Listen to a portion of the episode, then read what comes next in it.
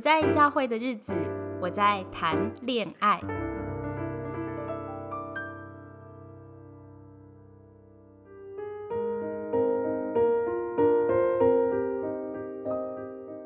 今天要跟大家谈谈恋爱这回事。做恋爱系列的初衷是希望帮助基督徒面对一些很实际的恋爱烦恼。先介绍节目面对爱情与婚姻的三个预设立场，以后在节目中会一一解释为什么应该是这样看待感情。第一，谈恋爱要聚焦的不是不可以做什么，而是我要做什么能靠近上帝。第二，想结婚要聚焦的不是如何找到神为我预备的那一位，而是搞清楚。我为什么要结婚？第三，复杂的问题没有简单的答案，在复杂人性当中的唯一出路，就是始终对准那位不变又信实的上帝。人性是那么复杂，两个人加在一起更复杂了。简单的答案会让我们觉得比较安全，但是在现今的时代。则必须刻意培养更宽广的视野，想得更深更远，对准上帝的心意，也相信神应许在每一个困难中与我们同在。接下来，欢迎你进入今天的节目。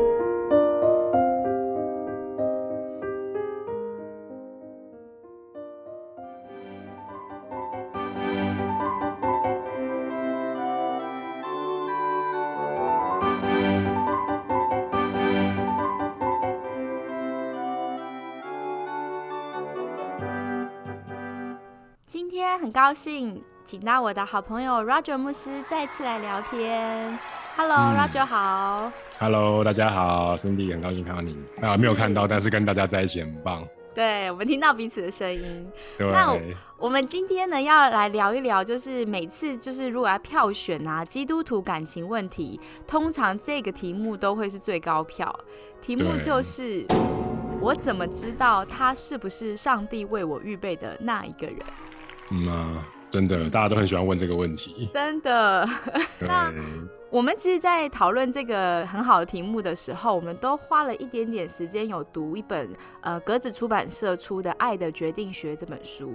那我觉得书里面内容还蛮适合回应这个题目，所以我们就会边讨论这个题目啊，也跟听众朋友分享一下书中比较精彩的概念。那书的作者是 Gary Thomas，他是婚姻灵修学和父母灵修学的作者，跟大家介绍一下。好，那言归正传了，我们就要来聊这个题目了。那这题目真的太热门了，就是怎么知道他是不是上帝为我预备的那个人？从十八岁的教会青年到三十四十岁的单身男女，好像都会很想知道这个答案呢。几乎只要你想结婚，就不得不烦恼这个问题。不过真的很奇妙哎，就是 Roger 站在牧师的角度，你觉得为什么弟兄姐妹都很爱问这个问题啊？嗯，对啊，我觉得是有几个原因啦，我自己这样想。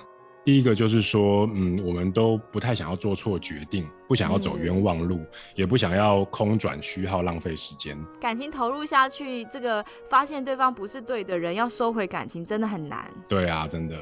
那第二个原因是，我觉得我们看到了太多失败的婚姻，然后他们的关系就是难以经营，而且容易破碎。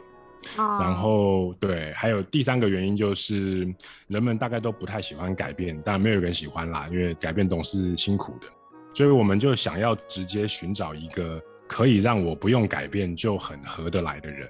哎，确实好像很多人分手理由都会说是个性不合，哎，所以就会觉得，嗯，好像结婚伴侣真的要找到一个跟你个性不能差距太多的人。所以是不是就是你说的这种心情？就是至少我们不用改变太大，我们还能合得来、走得下去的人，好像才是比较是适合的配偶。嗯嗯，很多人也都这样想。是。那第四个原因就是说，很可能是我们在教会里面听到了不少那些前辈们都会说啊，我现在这个配偶呢，就是上帝为我预备的那一半。嗯。所以我们大概就有这种印象，好像是有一个那那那一位这样子。啊，就上帝创造我的时候，也创造帮我，就是这个锅子创造一个刚好的锅盖，我要找到我的锅盖，这样。对对对对啊，那可能还会大家还听得过，然后想到第五个、第六个原因。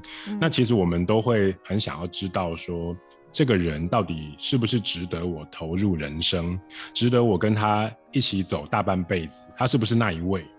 那如果说有一个人是上帝特别为我预备的，那不就太好了吗？对，上帝预备的一定是最好的嘛，对不对？大概我们都这样想。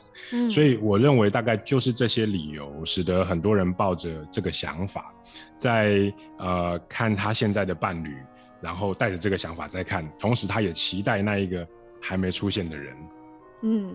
对，我觉得是一种很害怕不能找到幸福，或是呃以为我曾经得到幸福，有一天发现梦碎了，原来对方不是对的人，所以在这种就是担忧下面，就会想要找上帝背书。哎，我我以前真的是在呃大学时期是这样的想法，这样的感情观，但是随着我对信仰越来越熟悉，信主比较久啊，也开始看圣经之后，我其实有一点怀疑，因为我觉得这样的。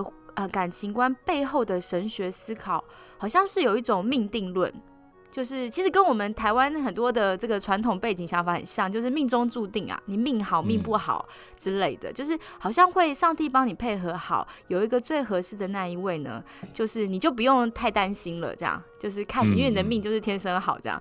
我觉得这 这神学观感觉有一点点问题，那不知道从圣经的角度，Roger 你是怎么看？你可以给就是大家一点回应吗？嗯嗯嗯，好啊，嗯，我觉得可能有一些人会认为说，在旧约的圣经里面，有一些的记载，就好像显示出上帝会为你预备一位特别的伴侣。譬如说，我们可能想到了创世纪里面有一个呃亚伯拉罕，他的儿子叫做以撒，那他未来的老婆叫做利百加，这个利百加呢，就是亚伯拉罕家里的。老仆人，他受到主人之命，要去寻找一位可以匹配公子的姑娘。所以这个老仆人他去寻找的过程当中，他就向上帝祷告，因而后来遇见了一个好女孩。那我觉得这段圣经的记载其实有一个重点，就是说这个老仆人他的祷告，他向上帝祈求的是能够寻找到一位慷慨善良的女性。那这个女性呢，不只是愿意。提供他可以有水喝，甚至还要主动的表达出愿意为他的骆驼商队打水喝到饱。嗯，我们听起来好像很简单，但是实际上让骆驼喝水根本不是一件轻松的小事。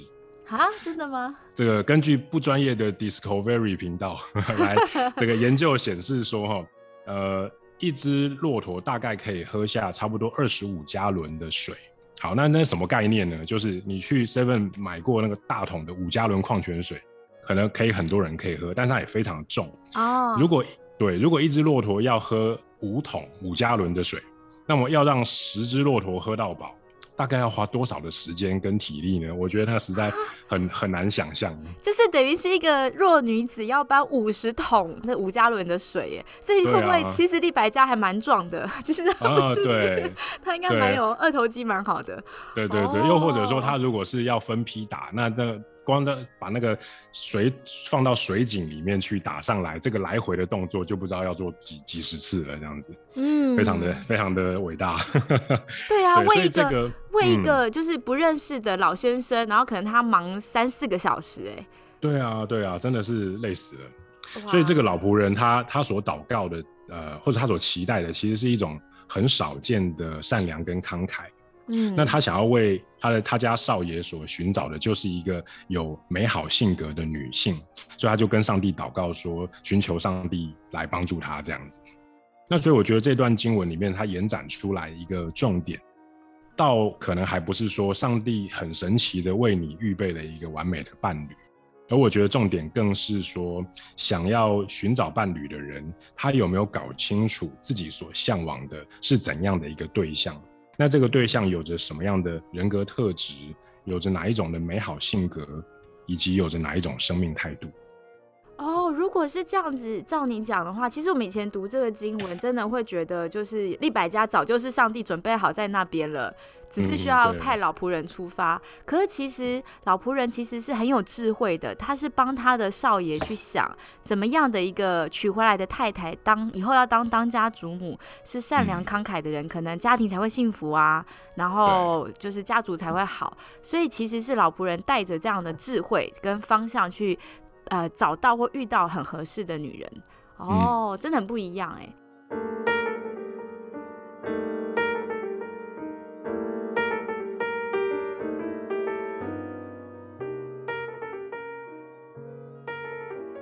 我觉得其实耶稣呢是要求我们，嗯，成为基督徒是要有自己的智慧的，也要有独立的意识啊，还有独立理解能力。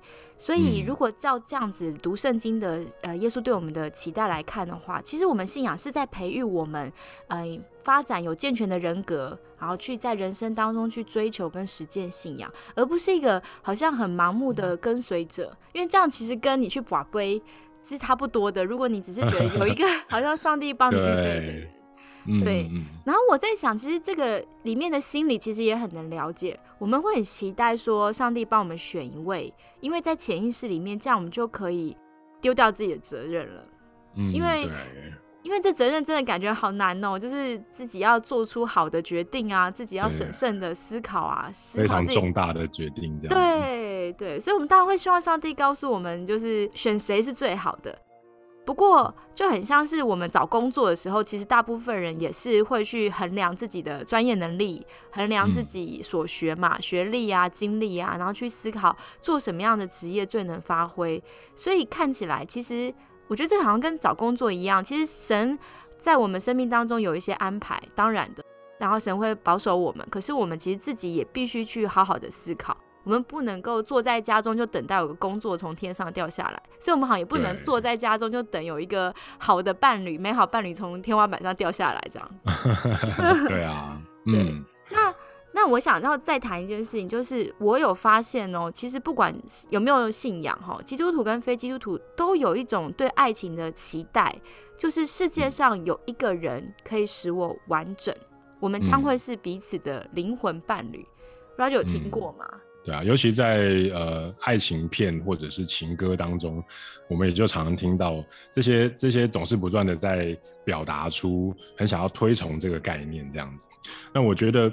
呃，很期待我们能够跟那个完美的伴侣在一起的时候，我们就觉得啊，这个人生实在是在这个时刻就完美了。嗯，但是现在在我身旁的这一位，哦，让我这么痛苦，让我们的爱情这么乏味，大概都是因为他其实不是我的 the right one，而是我要去寻找我的命中注定的那一位。嗯，对，就是因为抱持着这个信念哈，就是有一个灵魂伴侣，所以当你真的恋爱碰到瓶颈，或者是碰到一些不愉快的僵局的时候，就真的会觉得，哎，对方可能不是那个对的人呢，我是不是应该继续去寻觅这样子？嗯嗯嗯，对。啊，不过可能听众朋友不知道，跟大家分享一个很有趣的小知识，其实灵魂伴侣这个概念的起源啊，它是来自希腊哲学家柏拉图的。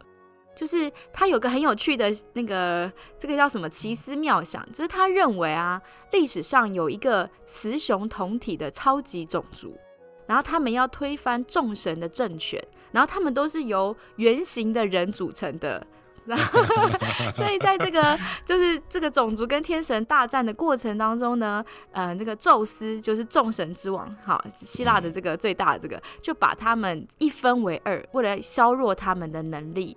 所以对他们来说，从此之后，他们内心就会渴望再次找到那个被被分为二的另一半嘛。他内心会渴望再次结合。当他们找到双方之后呢，柏拉图认为他们就会紧紧的依附对方，导致死亡。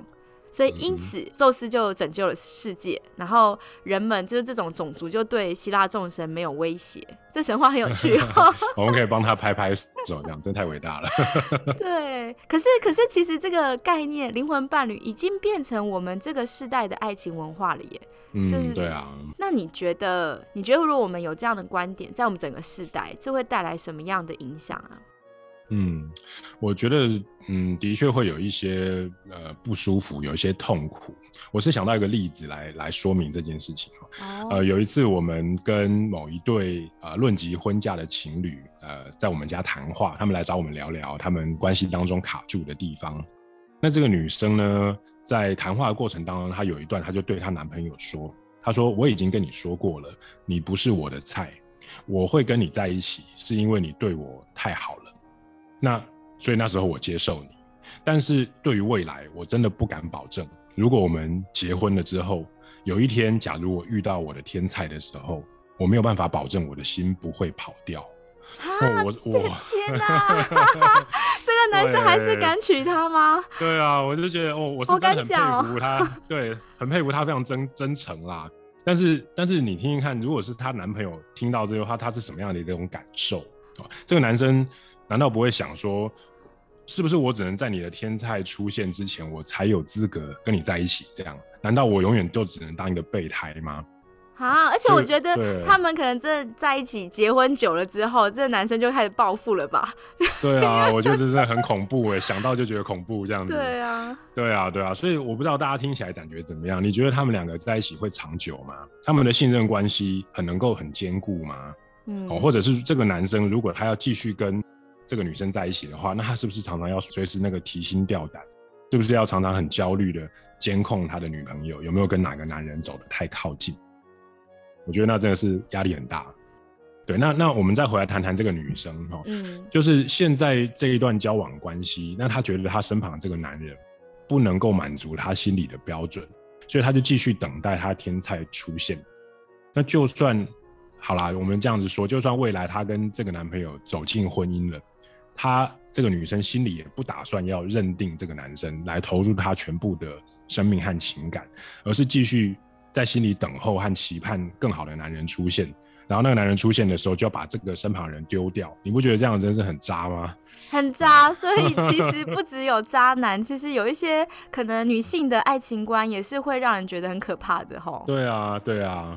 所以我觉得说，如果你也相信每一个人都有一个可以完全契合的灵魂伴侣这个观念的话，那我同时也想要问的是，你要怎么找到他？或者说你要怎么样评估确认这个人是不是那个那个灵魂伴侣？嗯，那那怎么样确认呢？是用你的相处的感觉吗？还是用你们床上的配合度吗？还是说你要用的是那个你心里里面没有人知道，搞不好你自己也不知道的那种 feel 来评估是不是这个人？嗯，好，对。那我们再换个角度来想一想，如果你觉得现在这个伴侣实在是跟你超合的，那那你你仍然会觉得他在各方面永远会跟你这样子完美的配合下去吗？好，这个把握如果你有的话，那是从哪里来的呢？所以我觉得的确就是说灵魂伴侣的这个概念听起来是很令人向往啊，因为我们有一种呃梦幻的完美的感受，但是实际上我猜这个爱情观念最常会造成的就是一种自我中心。会带来彼此猜忌，甚至是很容易跟对方分手，因为我们心里就会放着一个概念，就是这个人不够好，哦，他不是我的 the right one，baby，这样子。嗯，而且照这样讲起来，其实跟我们基督教的婚姻观是刚好截然相相反的耶，因为我们强调的其实就是圣经告诉我们，夫妻之间要彼此顺服啊。要为对方舍己啊，甚至你的身子也不是自己的，你是由对方，就是由对方做主。就是他强调一种，就是你常常是把那个焦点放到对方身上，不是放在自己身上。可是这种寻找天才也好，寻找 Mr. Right，然后就是或是真命天女也好的这种概念，其实关注的是我想要什么，怎么样才能让我快乐？如果我不快乐的话，我就不想要对方了。真的是完全的，就是完全自我中心为意识，对对。可是有意思的是，好像我们在就是呃在教会里面，我们并没有质疑到这个观点可能是有问题的。那个神学观后面其实是并不是出自于圣经的。到底你的人生意义是追寻你自己的快乐呢，还是你是愿意找到一个同伴，你们俩一起彼此成全？那我觉得灵魂伴侣让人不用去用大脑，他不需要智慧去分辨，因为命定是靠感觉的。所以，如果你碰到一个人，你觉得哇，我跟他有前所未有的这个感觉的话，好有一种连接感的话，你就会觉得对方就是上帝为你预备的那一位。不过要跟大家讲哦，脑神经科学已经证明了，不好意思，就是我们前面两集有提的，就是晕船的这个效应啊，人很容易心动到不能自己，就失去理智啊，大脑化学作用会欺骗自己，而且。通常是过了十八个月，你就会清醒过来。所以，如果我们用直觉去判定说，哎，这个人就像是上帝为我预备的，那其实可能是迷恋当中我们在自我催眠。嗯，对。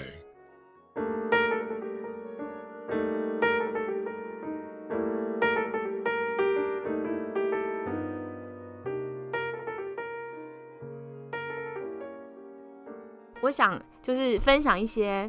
呃，蛮犀利的句子，是在《爱的决定学》当中的呃一些精彩的句子，跟大家分享。好，比方第一个，他说，懒惰跟过度关注神秘经验的人会说：“上帝，你就直接告诉我要跟谁结婚，我就跟他结婚。”对，很方便嘛，对不对？对，方便。所以很多人会这样祷告，哎，就是你喜欢谁，然后就祷告主啊，是不是他？是不是他？这样。对。好，那第二个就是就是上帝会特别为你创造一个结婚对象，错误迷思哈，因为他把神看得非常非常的小，希望借由另外一个败坏的人类来决定自己的幸福。嗯。嗯，就是大家不知道听不听得懂，就是呃。你就是意思是在说，就是上帝好像为你预备了一个人，只有你找到那个人，你的人生才会幸福，才好像整全了，没有再有缺陷了。但其实就在找到之前都不够幸福，对对？但而且而且，怎么可能是有一个败坏的人？就我们每个人都罪人啊，怎么可能由另外一个罪人带给你完全的幸福呢？我觉得只有神才有办法，很矛盾，嗯，对，给我们幸福。好，那呃，所以这个作者就提醒大家说，基督徒常常问如何找到神为我预备的那一位，这个问题是隐含危机的。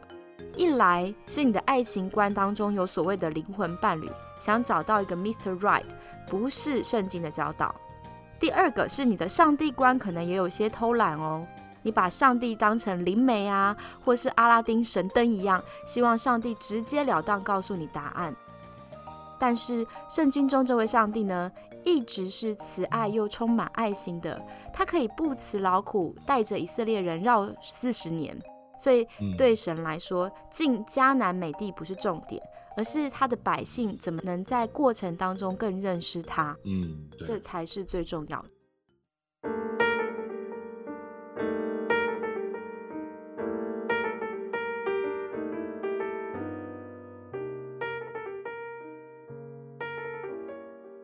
好吧，我们要要来讨论了，就是到底在实物面上，基督徒在适婚年龄该用什么样的心态期待婚姻呢？Roger，你怎么看？嗯嗯，我觉得刚刚你提到那本书，我觉得他有一个很棒的观点，就是说，呃，使徒保罗在哥林多前书的第七章，他对基督徒有有个建议，那个建议就是说，要为了追求神的国和活出神的意来过生活，所以如果呃，没有进入婚姻的人，他也可以像保罗一样单身，那这样也很好。但是如果呢，某个人他在性的需要上，呃，没有办法自处，不知道该怎么办，呃，而这个这个窘况会使他有可能落入犯罪的试探。如果是这个情况的话，那或许结婚会是比较好的选择。嗯。耶稣他也在马太福音十九章那边谈论过两种情况，一个就是有一种人是生来他就无法有性生活，但是他却仍然可以过一个健康平凡的日子，这样的人。那另外一种就是他是为了上帝的国度而他愿意选择单身的人。OK，所以我们就明白了，保持单身是没有问题的，想结婚也很好，这可以是我们来做选择的。那重点是。你为了什么而做出这个决定来？所以那个其实是更大的一个重点。所以今天我们想要鼓励大家，呃，记得两件事情哈。第一个就是决定要跟谁在一起，或者决定要不要结婚，这其实是我们自己要做出来的心理的选择。而我们在抉择的过程，也真的要好好的想清楚，然后用心的做出一个很合适的决定来，不要。被其他的东西强迫，或者是在一个好像没想清楚就就做出一个看似很勇敢，但是却可能不太理想的决定。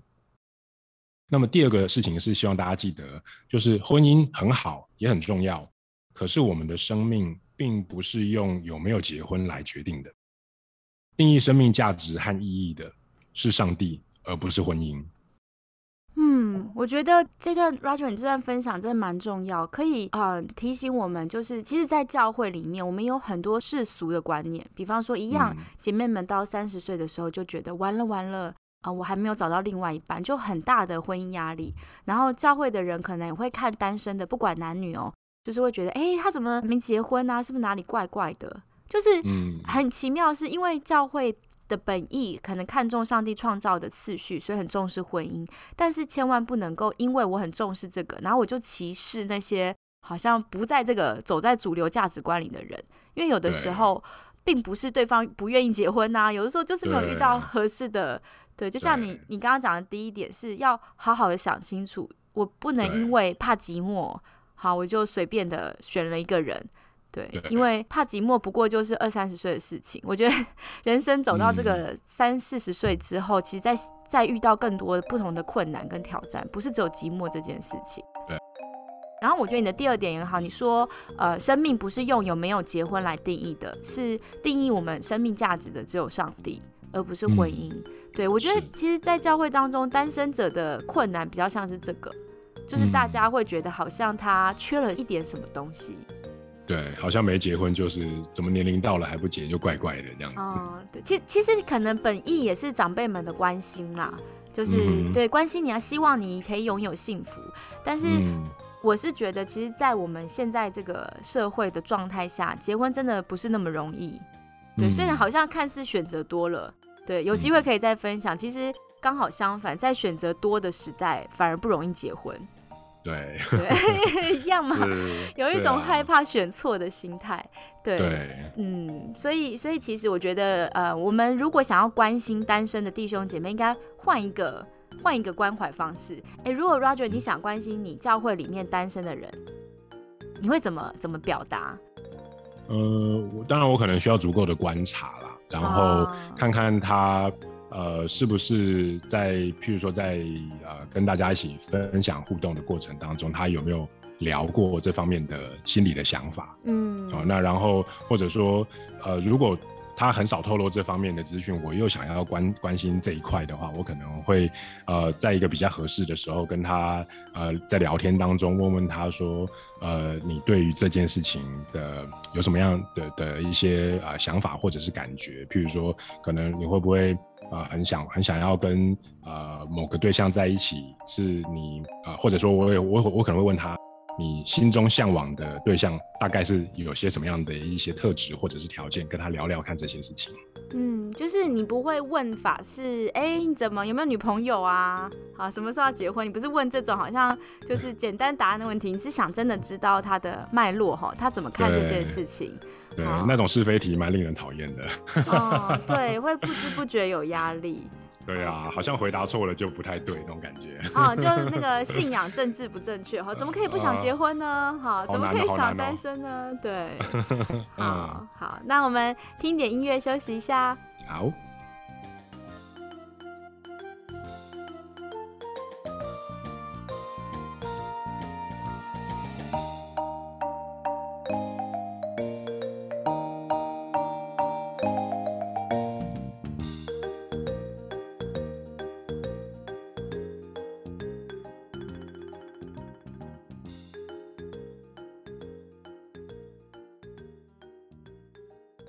请继续收听我们精彩的下集哦。